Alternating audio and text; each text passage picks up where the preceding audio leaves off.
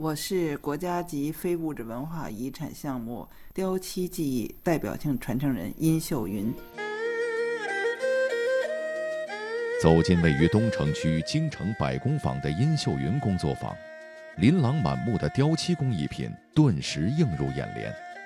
屏风、花瓶、盘子、笔筒、首饰盒，这些气韵流动的工艺品，都出自国家级非物质文化遗产。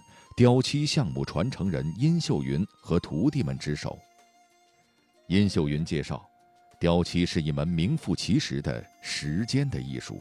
雕漆本身，它是从光漆，就是一毫米的漆需要将近二十层左右。春夏之际，这时候漆干的最好，那么一天可以光个呃两道漆。但如果天气不好的情况下，冬天一天只能光一道漆。所以说呢，你想想。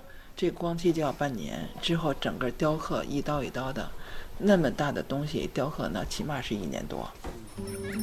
雕漆工艺是指在经过加工的器物胎形上涂上数十道乃至几百道大漆，然后在形成的后漆层上进行雕刻。雕刻手法有勾、片、起、铲、剔、刮、推等等。传统的雕漆作品包括人物。建筑、瑞兽、花卉、锦纹等很多图案。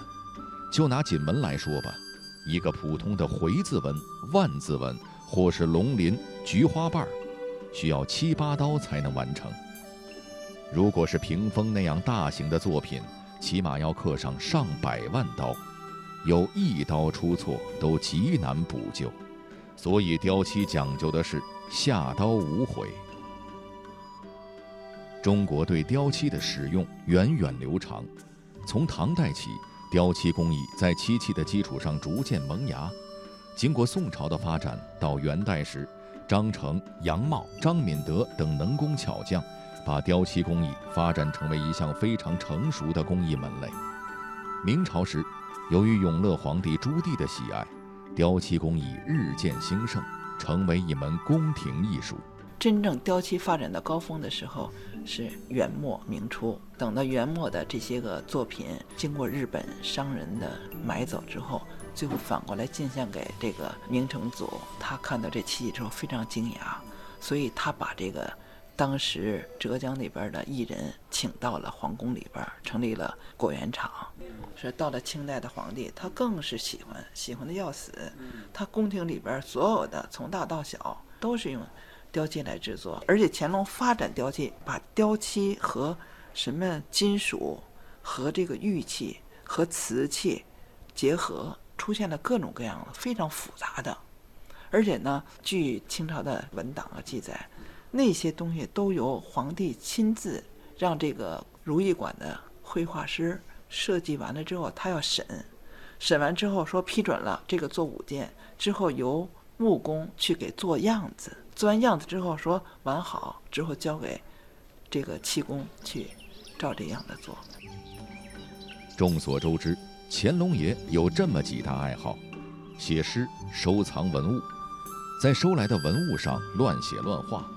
这几个特点集中体现在他对雕漆的喜爱上。乾隆爷一生写了四万多首诗，其中咏颂雕漆的就有几十首。在清宫内藏的一件明朝宣德年制剔红九龙大圆盘上，乾隆爷命令工匠雕刻了一首御制诗。诗云：“永乐创朱漆，文孙应见之。原从果园制，异类肯唐为。”作为一门宫廷艺术，雕漆的发展与国运兴衰紧紧联系在一起。乾隆之后。雕漆又一次由盛转衰，到光绪一朝，雕漆技法几乎失传。完了，到了慈禧太后呢，她的六十周庆的时候想再做，然后再找人，没有人做了，已经叫一绝人亡了。北京雕漆的起源是由于什么呢？当时内务府他有时候一对盒子损毁之后，看特别可惜，后来就让这个就是内务府的这些个官员派人到市面上找。能不能有做雕漆的地方给它修复？